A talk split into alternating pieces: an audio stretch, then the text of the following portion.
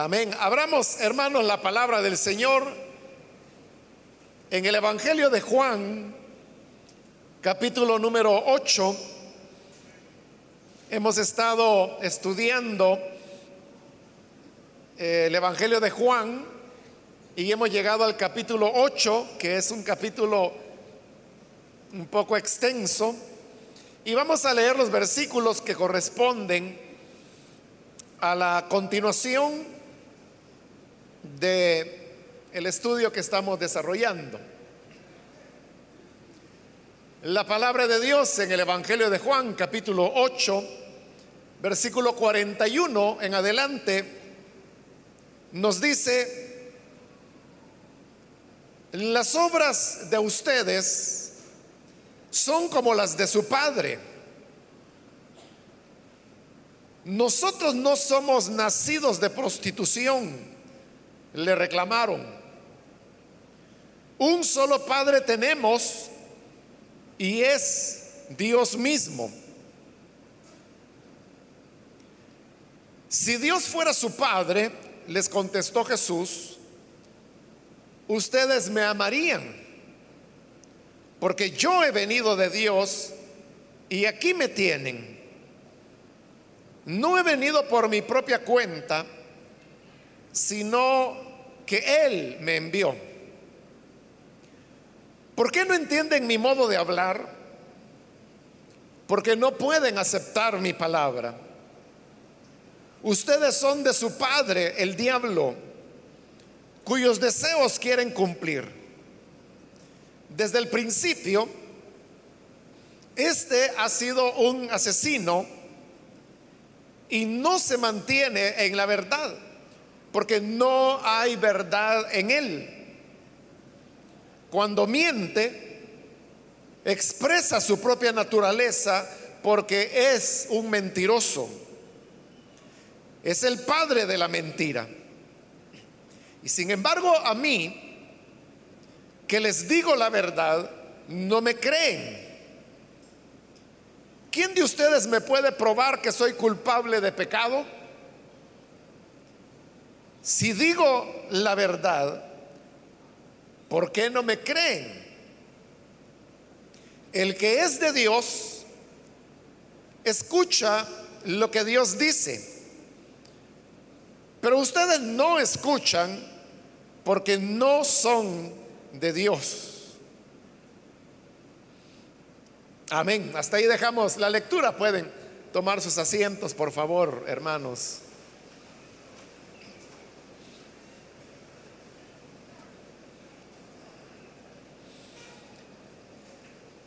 Hermanos, recordarán que en la última oportunidad se dio una otra discusión, diríamos, porque este capítulo 8 Hemos mencionado ya en ocasiones anteriores que nos presenta una serie de discusiones que el Señor Jesús tuvo en su visita a la ciudad de Jerusalén durante la fiesta de las cosechas, la cual también es conocida como la fiesta de los tabernáculos. De hecho, ese es el nombre que el Evangelio de Juan le da.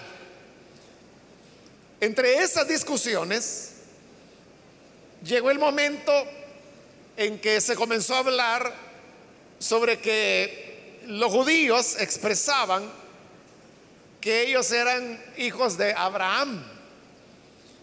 Pero entonces el Señor Jesús comenzó a decirles que, que, no, que ellos no eran hijos de Abraham. Porque si fueran hijos de Abraham, entonces harían las mismas obras que Abraham había hecho. Y en cambio el Señor les había dicho que ellos lo que querían era matarlo. Y les dijo, yo que les he expuesto la verdad, quieren matarme. Y le dice, Abraham jamás hubiera hecho eso. Y es indudable, ¿no? Que Abraham jamás hubiera dado muerte a aquel que el Padre enviaba, si lo hubiera enviado en la época cuando él vivió, quien era pues el Señor Jesús.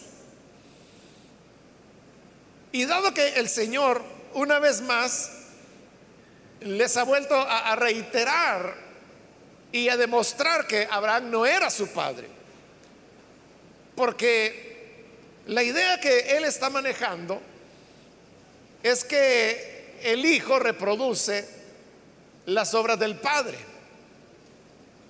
Y si Abraham nunca, jamás hubiera ni siquiera pensado en matar al Hijo de Dios o al enviado de Dios, pues si ellos fueran verdaderos hijos de Abraham, tampoco tendrían ese tipo de pensamientos. Pero al tener el pensamiento de quererlo matar, con eso demostraban que no tenían el corazón de Abraham y que por lo tanto no eran hijos de Abraham. Pero esto, hermanos, de ser hijo de Abraham, era un elemento importante, pero el Señor ahora quiere ir todavía a otra dimensión del mismo problema. Y es que el elemento ya no va a ser como los judíos lo han planteado, entre ser o no ser hijo de Abraham. Jesús a lo que los quiere llevar es entre ser hijos de Dios o ser hijos del diablo. Y como es a eso a lo que Él los quiere llevar, ahí es donde llegamos ya al versículo 41, que es el que leímos al iniciar la lectura, y donde le dice, las obras de ustedes son como las de su padre.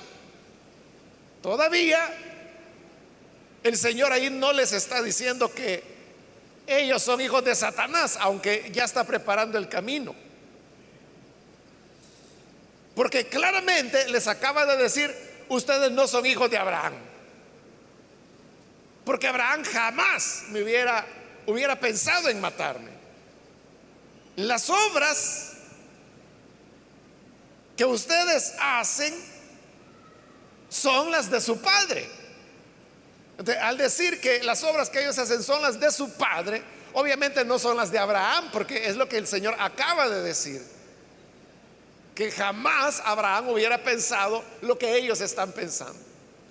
Entonces, solamente tocó el Señor ese tema, que ellos tenían otro padre que no era Abraham, cuando viene la reacción de los judíos, porque le habían tocado, el Señor les había tocado el elemento más, más sensible que ellos podían tener, porque no había otro elemento del cual ellos se sintieran tan orgullosos como el hecho de ser hijos de Abraham en la carne.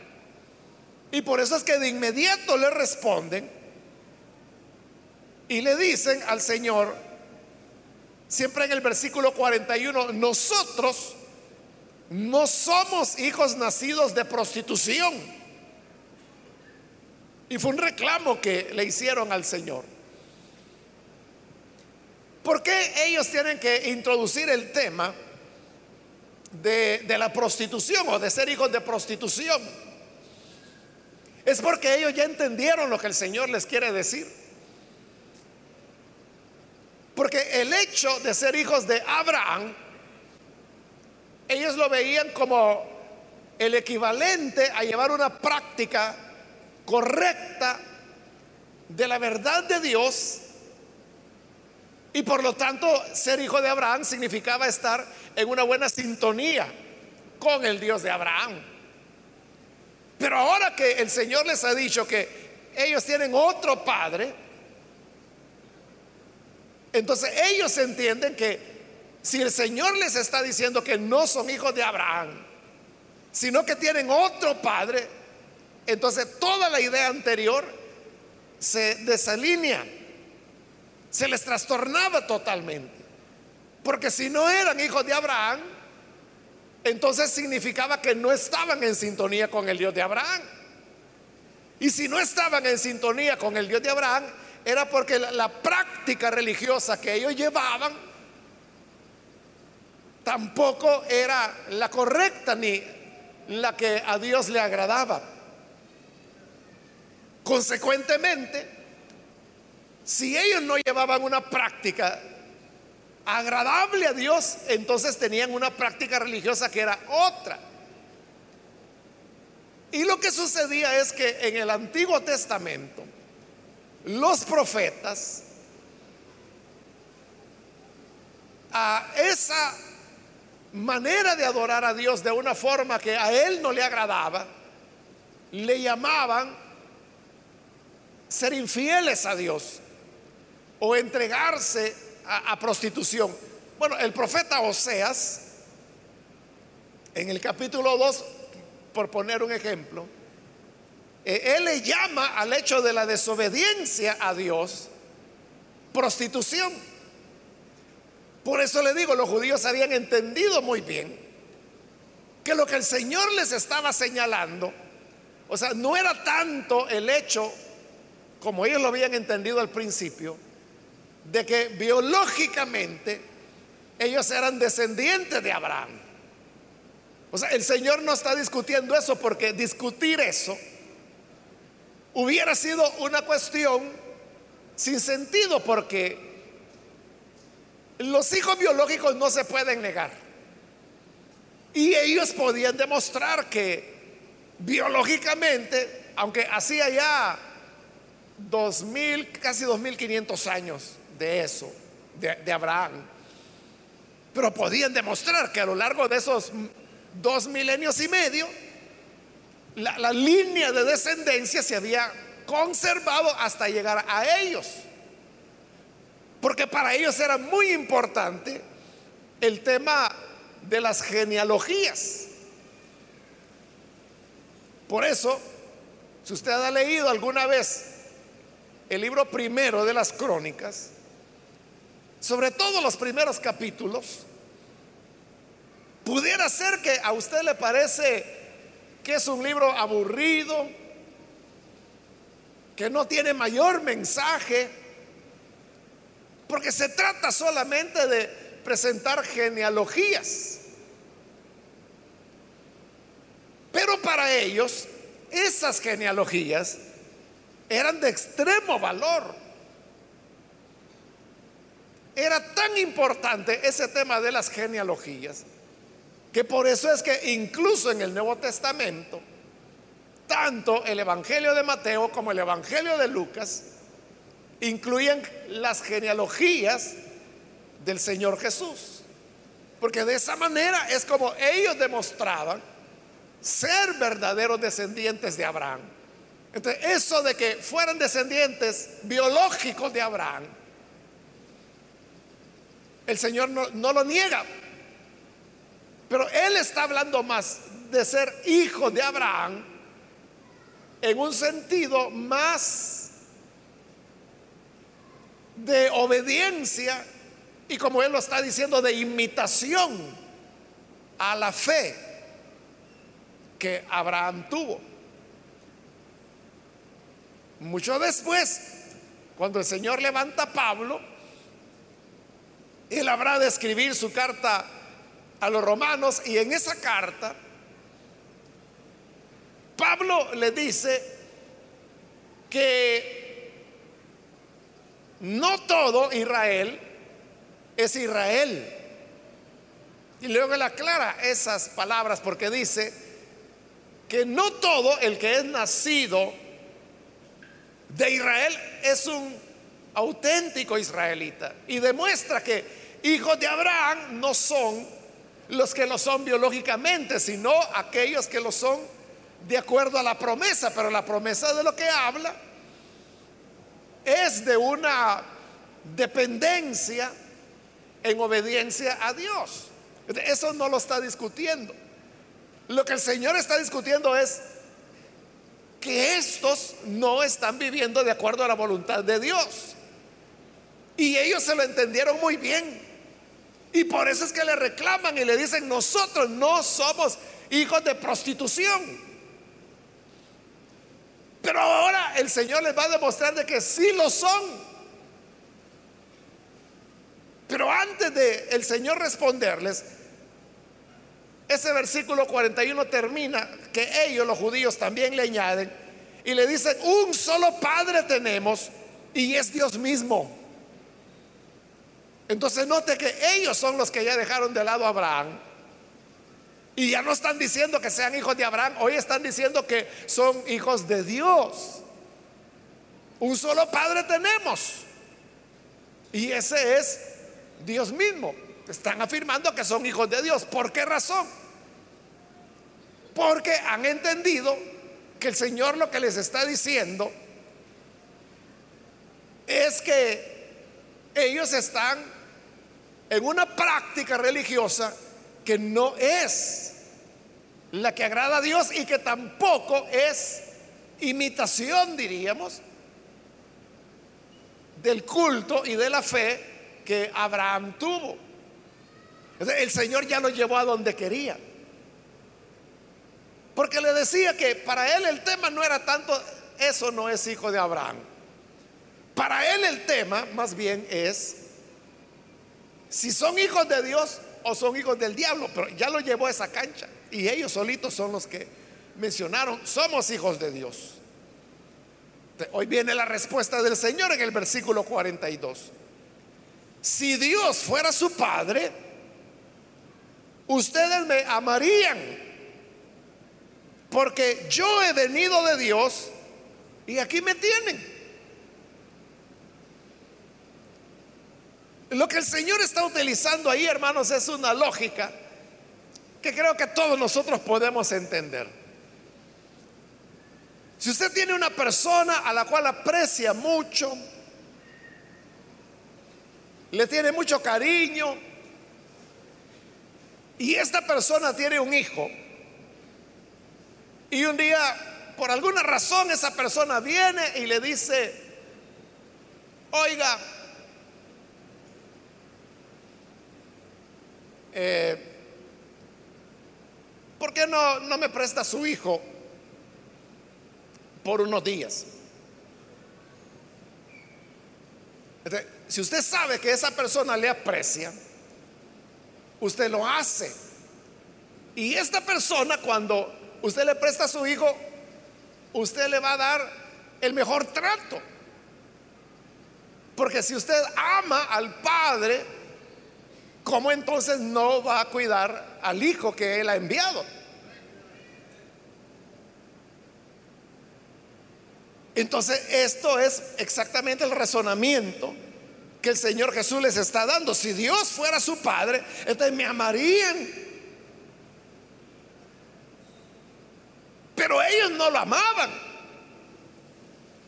Sino que como el Señor dijo anteriormente, lo que quieren es matarme. Piensa en eso.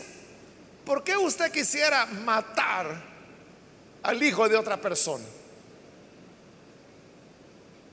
O, para poner cabal las cosas como son. ¿Por qué usted quisiera matar al hijo de ese amigo que usted tanto ama? No tiene sentido. Es que si usted ama a esa persona, ¿por qué le va a matar al hijo? Es lógico, ¿no? En esa lógica es que el Señor les está demostrando por qué no es cierto lo que ellos acaban de decir. Pues ellos dijeron, un solo Padre tenemos y es Dios. Ay, dice el Señor. Si Dios fuera su Padre, entonces me amarían. Porque yo he venido de Dios y aquí me tienen, aquí estoy. Y estando ahí, lo amaban. No, lo querían matar. Eso demostraba que ellos no tenían a Dios por Padre y tampoco amaban a Dios. Porque el que ama a Dios, como lo dice Pablo, ama a los que son engendrados por él. Pero este no es cualquiera que haya sido engendrado por Dios, este es el unigénito, hijo de Dios, como lo vimos ya en el capítulo 3. Si verdaderamente Dios fuera el Padre de ellos, ellos amarían al Señor porque entonces si fuera cierto que ellos son hijos de Dios y Jesús es hijo de Dios, entonces serían hermanos entre ellos. y lo amarían, pero no era así. Y les dice a continuación el versículo 42, no he venido por mi propia cuenta, sino que Él me envió. E-, esa era la verdad. No fue una ocurrencia del Señor querer venir a esta tierra, sino que Él vino, efectivamente, pero vino porque dice, el Padre lo envió. El Señor Jesús en una ocasión contó una parábola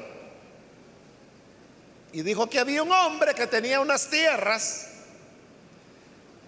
y se las alquiló a unos labradores que querían trabajarla.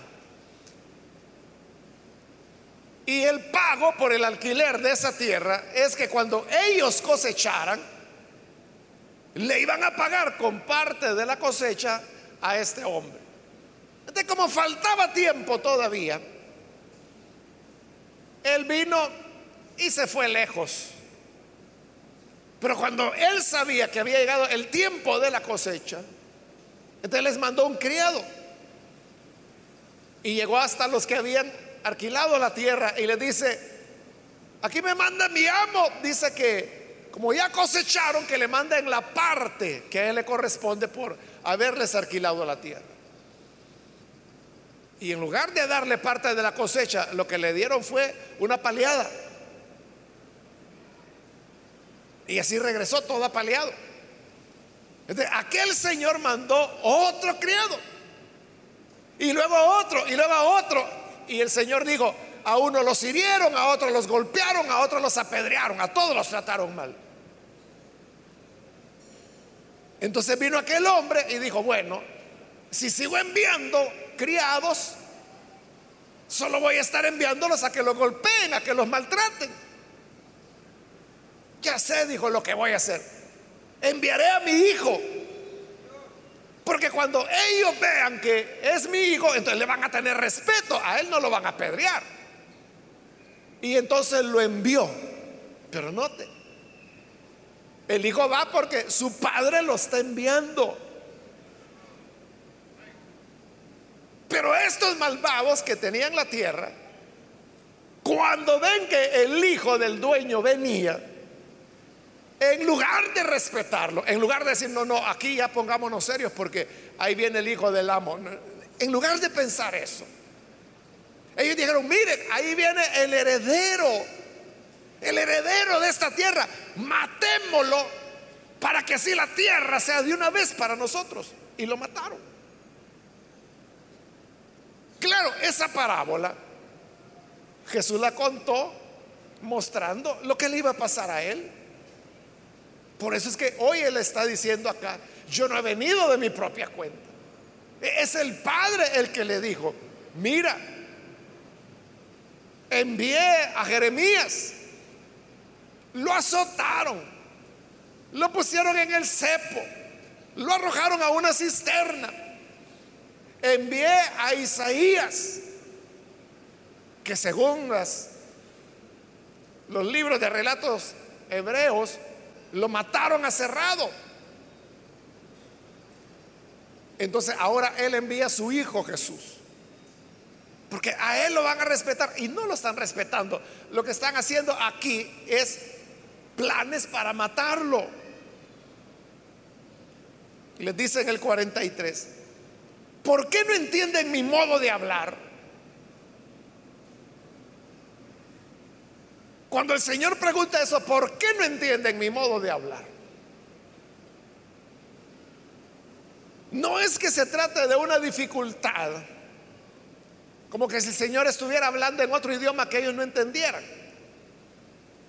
Tampoco era que el Señor estuviera hablando cosas muy complicadas y que por complicadas no se podían entender.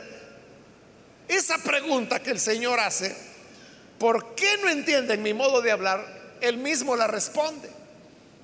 Y dice, porque no pueden aceptar mi palabra. Esa es la realidad. No pueden aceptar mi palabra. Y como no podían aceptar la palabra, esa era la razón de fondo de por qué no la entendían.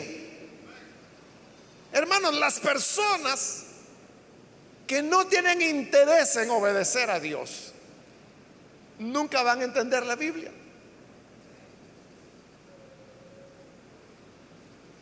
Pero no la entienden, no porque la Biblia sea difícil de entender, si, hasta los niños la entienden, ¿verdad? No la entienden porque no quieren oír al Padre. Y como no lo quieren oír, entonces ridiculizan la palabra de Dios, la rechazan o dicen, no, no, eso pertenece a otro tiempo, a otra época. Y se inventan mil excusas. El problema de fondo no es que no puedan entender la palabra. La raíz del problema es que no quieren oír a Dios. ¿Por qué no entienden mi modo de hablar? Porque no pueden aceptar mi palabra. Y en el 44, aquí sí se les vaya con todo el Señor. Y les dice, ustedes son de su padre, el diablo, cuyos deseos quieren cumplir. Son palabras muy fuertes. Pero son palabras fuertes que no solamente aparecen aquí en Juan, sino que aparecen también en, los otros evangelios. Cuando contando la, la parábola que nosotros conocemos como el trigo y la cizaña, el Señor allí dice que estos son hijos del malo, dijo. ¿Y quién es el malo? Es otra forma de decir que eran hijos del diablo no es esta la única vez que el Señor dijo esto, pero aquí lo está diciendo con toda claridad. Ustedes son de su padre el diablo. ¿Y por qué razón? Hijos del diablo. Porque sus deseos quieren cumplir. Esta, hermanos, es la primera vez en el Evangelio de Juan donde Satanás es mencionado y es colocado como el enemigo del Señor Jesús. Pero a partir de esta mención, vamos a ver, cuando vayamos avanzando en el Evangelio, como cada vez la mención de Satanás como el enemigo de Jesús se va a ir repitiendo y mientras más nos vamos acercando a su muerte, cada vez hay más y más y más y más mención de Satanás como enemigo de Jesús y quien finalmente lo mata. Claro, no sabía Satanás que al matar al Hijo de Dios, lo que estaba logrando era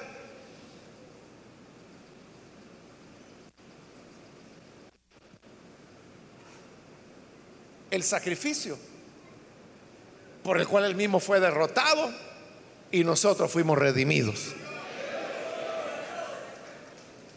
Es decir, así como el refrán que algunas veces se utiliza, le salió el tiro por la culata. Él, él, no visualizó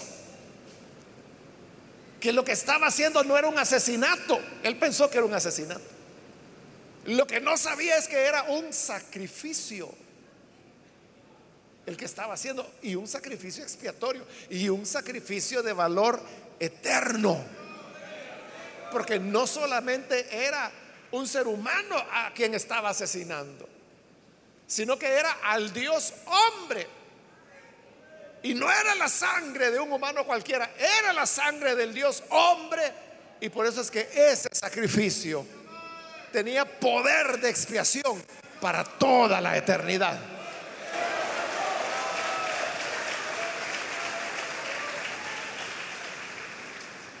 Hoy les voy a explicar por qué él afirma que son hijos del diablo.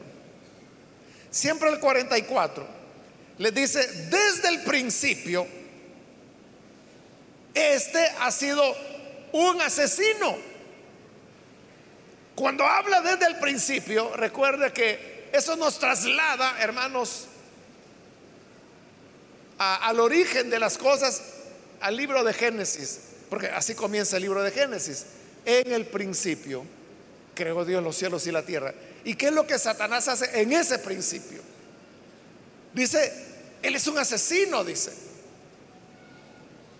Y desde el principio lo ha sido, ha sido un asesino. ¿Dónde vemos en el principio a Satanás asesinando? Lo vemos en el asesinato de Abel. Claro, uno podría decir, bueno, Caín mató a Abel. Sí, así es. Y Caín fue responsable de eso, sin duda. Pero, por estas palabras que el Señor está diciendo, vemos que, aunque no se niega la responsabilidad de Caín, había una obra diabólica, una obra satánica en ese asesinato donde Caín estaba matando a su hermano, Abel. Igual que ahora, son sus hermanos hebreos los que quieren matar a su hermano en la carne, Jesús. Es, es el mismo Satanás. Entonces les dice, desde el principio, este ha sido un asesino y no se mantiene en la verdad. Esa es la otra característica. Que Satanás no se mantiene en la verdad. Porque no hay verdad en él. No hay verdad en él. Es decir, en Satanás no hay ninguna verdad. Todo lo que él habla es mentira. Y por eso es que no hay que ponerle atención.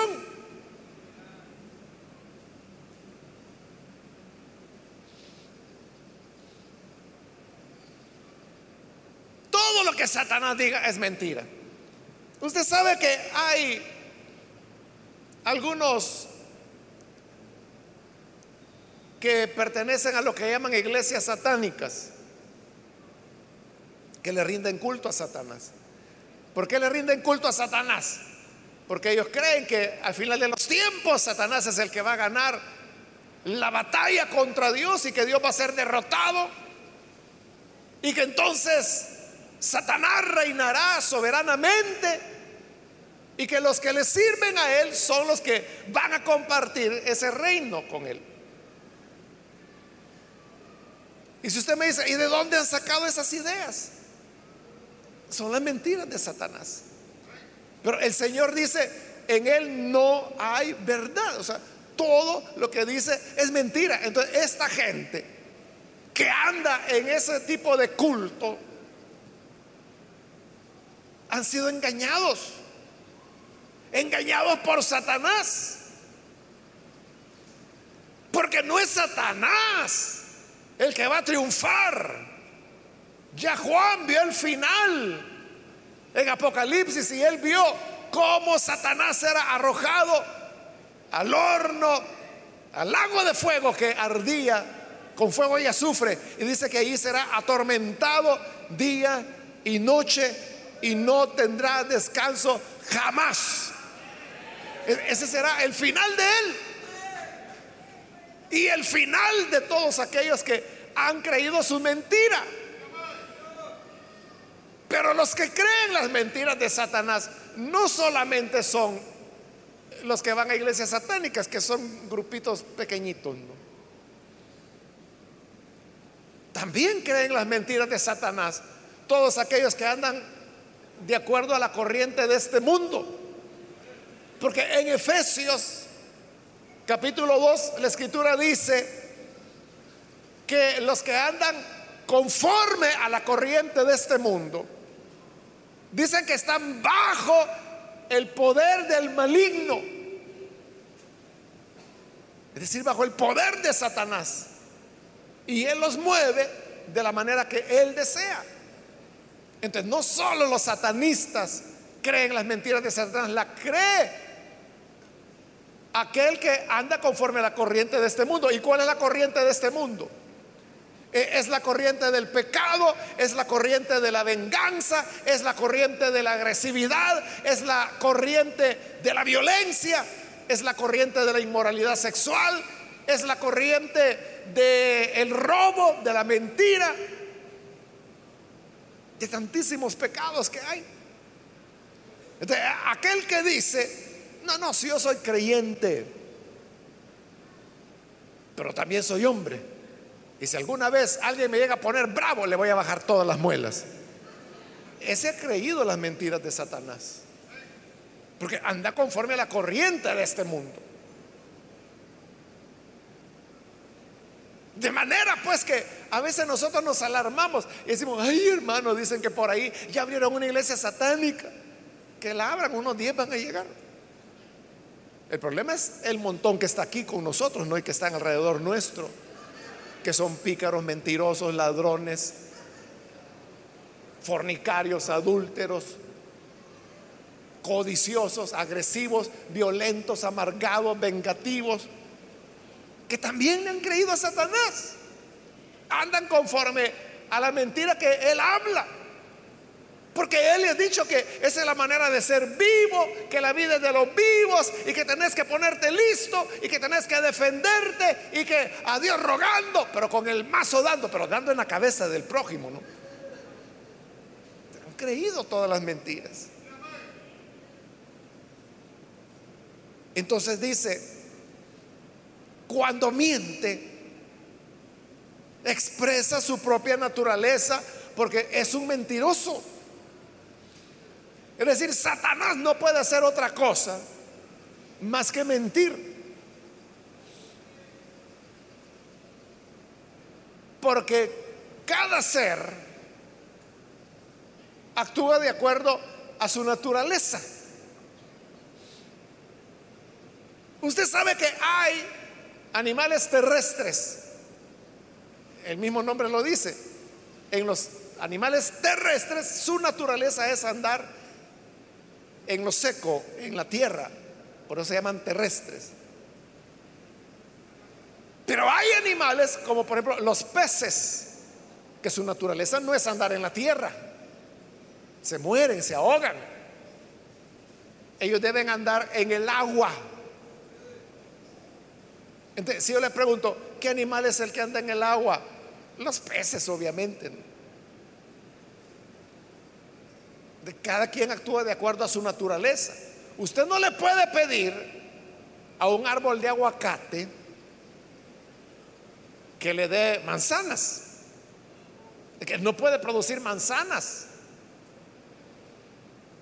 Su naturaleza es ser aguacate. Y le va a dar aguacates. No le puede dar otra cosa. Hay un dicho también tipo refrán, ¿no? Que dice, no se le pueden pedir peras al olmo. Está hablando de eso. usted no puede esperar que Satanás diga algo que sea cierto. No puede. Porque su naturaleza es la mentira. Cada vez que él habla, lo que diga será mentira. Algunas veces, hermanos, Satanás entra en el cuerpo de algunas personas y eso produce lo que llamamos una posesión demoníaca. Y cuando se ora por estas personas para echar fuera a los demonios, a veces los demonios hablan. Bueno, lo vemos con el Señor Jesús. Cuando aquel hombre, el Geraseno, el Señor le pregunta, ¿cómo te llamas? Y el demonio, porque no es el hombre, el demonio responde y le dice, Legión me llamo porque somos muchos. Pero el demonio sigue hablando y le dice, no nos vayas a mandar al abismo. danos permiso de entrar en esos cerdos para que salgamos. Y el Señor les da el permiso. Pero entonces vea, están platicando, están hablando. Entonces, cuando se echa fuera un demonio, los demonios pueden hablar a través de la boca de la persona. Lo que le quiero decir es que hay hermanos que a veces se ponen a platicar con el diablo. Y cuando el demonio está hablando con ellos, le dice, mira, ¿y cómo fue que entraste a esta persona?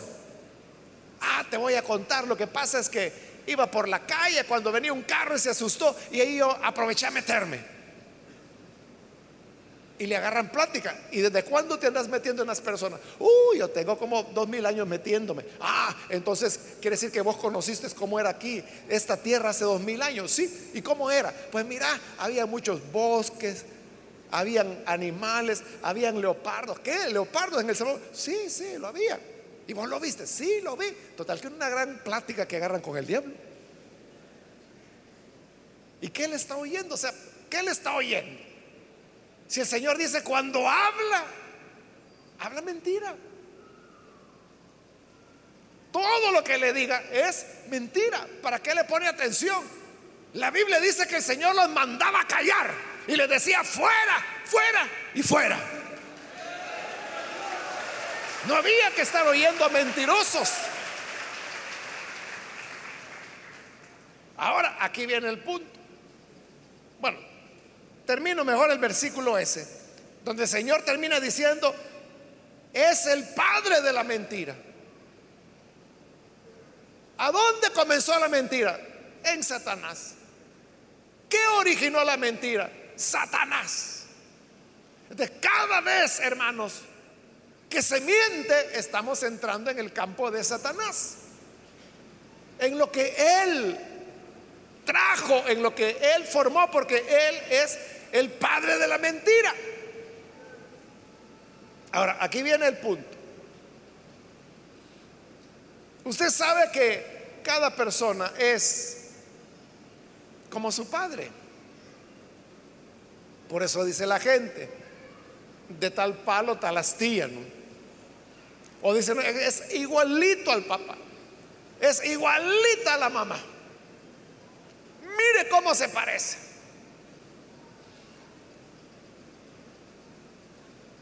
Note, el hijo se parece al padre. Esto no se trata tanto de decir, yo soy hijo de Dios, como lo decían ellos, sino que el Señor dice, bueno, vamos a ver a quién se parecen. Vamos a ver de qué palo viene su astilla.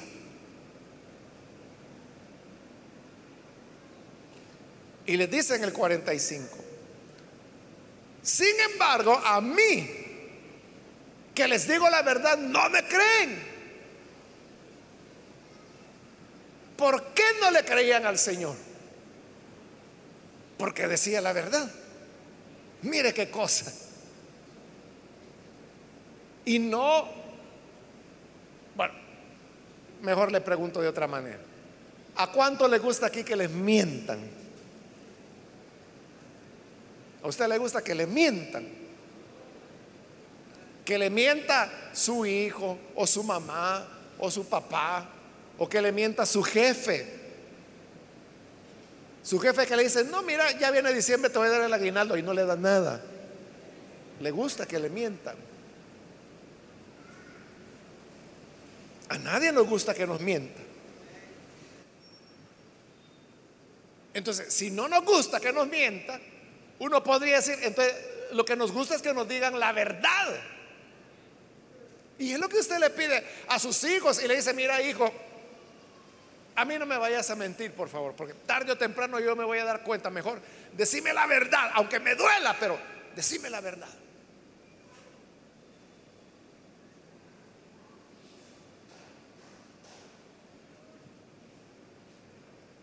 Entonces, parece, parece que el ser humano lo que quiere oír es la verdad, pero no es cierto. No es cierto. Porque ¿quién, aparte de Jesús, ha hablado más verdad? Nadie más que Él. No solo habló verdad, sino como lo va a decir más adelante en este Evangelio. Él dijo, yo soy la verdad. Ese era el problema. Que como él hablaba la verdad, por eso no le creían. Es el 45. A mí que les digo la verdad, no me creen. Por eso es que dice la, la escritura que prefieren creer a la mentira. El ser humano prefiere creer a la mentira. ¿Por qué? Porque la mentira está de acuerdo con sus pasiones y sus pecados.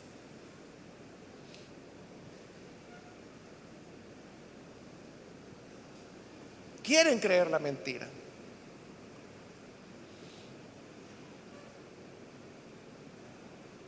Y ahí es donde la gente comienza, por ejemplo, el adúltero, Dice, ah, no, si mire, si David tuvo 300 mujeres, Salomón tuvo mil.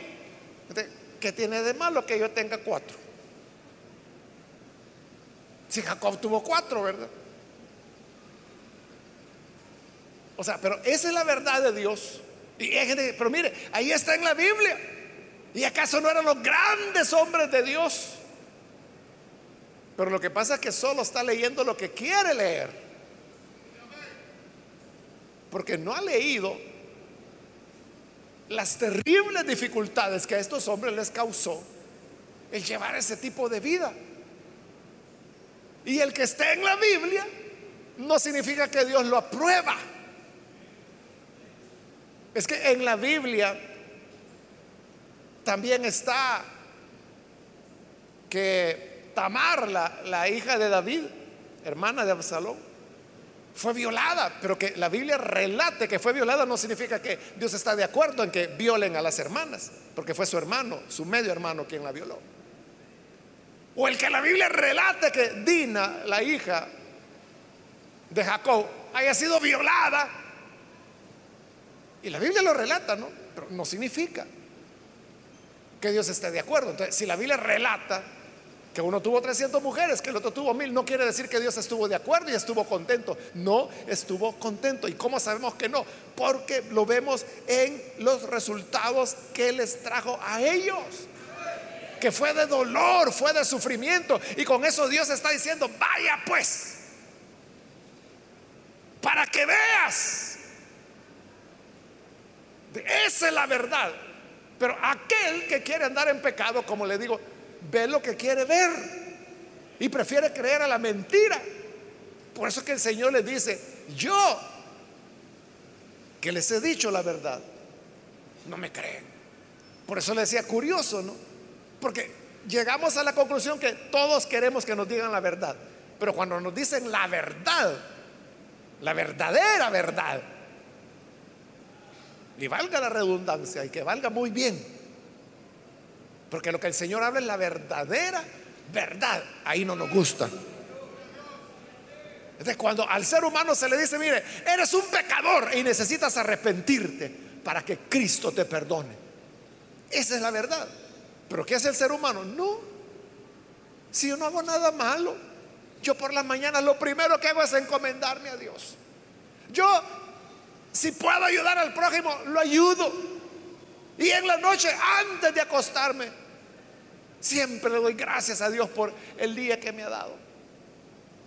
Deniegan lo que la Biblia afirma. No quieren aceptar la verdad. Dice el 46, ¿quién de ustedes me puede probar que soy culpable de pecado?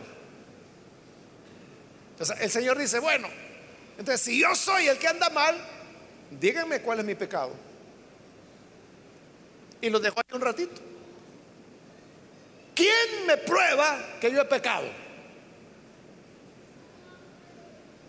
Y lo dejó un ratito. Nadie dijo nada. Porque nadie podía señalar de ningún pecado a Jesús. Como nadie. Entonces él le dice, entonces, si digo la verdad, ¿por qué no me creen? O sea, si me hubieran dicho que soy un sinvergüenza, que soy un mentiroso, que soy un estafador, que soy un ladrón, está bien, no me crean, porque ¿quién le va a creer a un estafador, por ejemplo? ¿O quién le va a creer a un ladrón? ¿O quién le va a creer a, un adúltero si el adúltero está lleno de mentiras? Pero era el ser más puro que ha venido sobre este planeta. Entonces les digo, bueno, díganme, pruébenme cuál es mi pecado. Y lo dejó ahí unos minutos. Nada.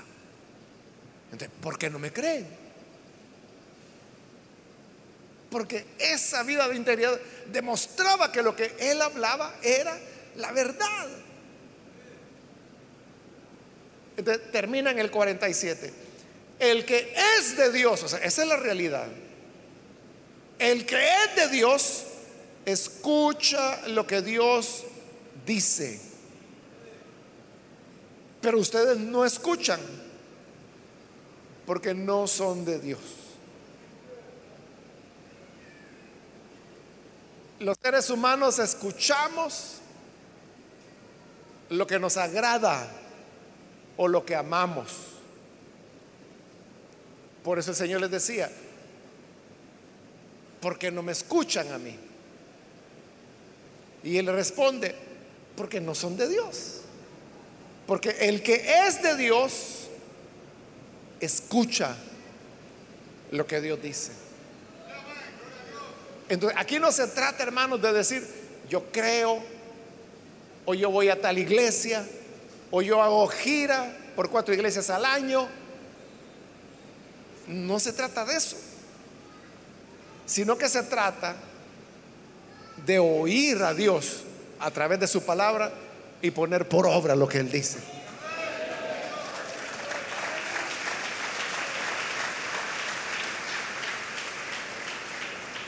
El que es de Dios, escucha lo que Dios dice. Y el que no es de Dios, siempre se va a negar a escuchar lo que Dios dice.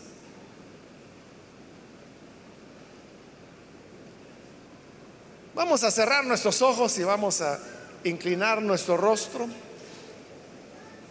Y yo ahora quiero invitar, si hay con nosotros amigos o amigas que todavía no han recibido al Señor Jesús como Salvador. Pero hoy que usted ha escuchado la palabra de Dios, una cosa que debemos preguntarnos es a quién nos parecemos para saber de quién somos hijos y así poder venir y creer en el Señor. Bien, aquí hay un hombre que ha pasado, Dios lo bendiga, bienvenido. Si hay alguna otra persona que necesita venir para recibir al Hijo de Dios, yo le invito para que no deje pasar este momento y pueda usted venir para creer en Jesús, quien dice la verdad. Siempre que Satanás habla, habla mentira, porque esa es su naturaleza. Su naturaleza es la mentira. Pero Jesús es la verdad. Y algunas veces nosotros no nos sentimos cómodos cuando se nos dice la verdad.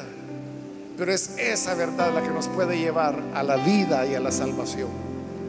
¿Quiere usted salir de la mentira y conocer la verdad? Póngase en pie en señal que desea recibir al Hijo de Dios y oraremos por usted. Cualquier amigo o amiga que hoy necesita venir al buen Salvador, póngase en pie por favor para que oremos por usted. ¿Hay algún amigo o amiga que necesita venir? ¿Alguien más? ¿Alguna otra persona que quiere sumarse para recibir esta oración? Póngase en pie. Y vamos a orar por usted con todo gusto. ¿Hay alguna otra persona? alguien más que necesita venir, póngase en pie. Hoy es la hora de salvación. Hoy es el momento cuando la gracia de Dios le puede alcanzar. ¿Alguien más? También quiero invitarse, hay hermanos que necesitan reconciliarse, se alejó de Él. Yo le invito para que vuelva a los caminos de la verdad. Póngase en pie. Si necesita reconciliarse y oraremos por usted.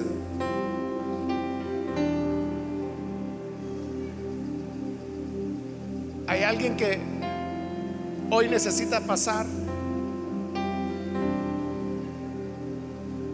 Póngase en pie, se va a reconciliar. O es primera vez que viene el Señor. Venga con toda confianza para que oremos por usted.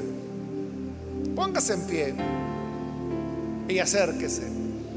Muy bien, aquí hay un muchacho, Dios le bendiga. Bienvenido también. ¿Alguien más? Puede pasar en este momento. Y vamos a orar por usted. ¿Hay alguna otra persona? Voy a terminar la invitación y vamos a orar. Pero si hay alguien más que necesita venir al Señor por primera vez o reconciliarse, pase ahora porque esta es ya la última invitación que estoy haciendo.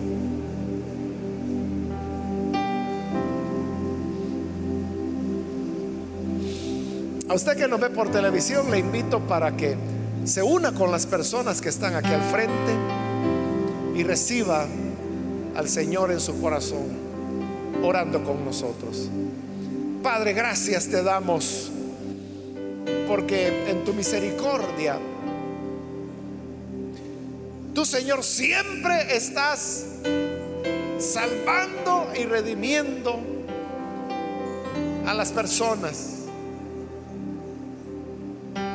Gracias porque tú, Señor, nos has hablado la verdad. Y esa verdad que aunque nos confronta y nos incomoda, pero es lo que nos hace libres. Y por eso, Padre, estamos tan agradecidos. Y por ello es que amamos tanto la verdad. Oh Dios, te exaltamos y te agradecemos, pues tú eres lleno de bondad y misericordia. Y por eso, Señor, hoy te rendimos a ti toda gratitud, toda alabanza.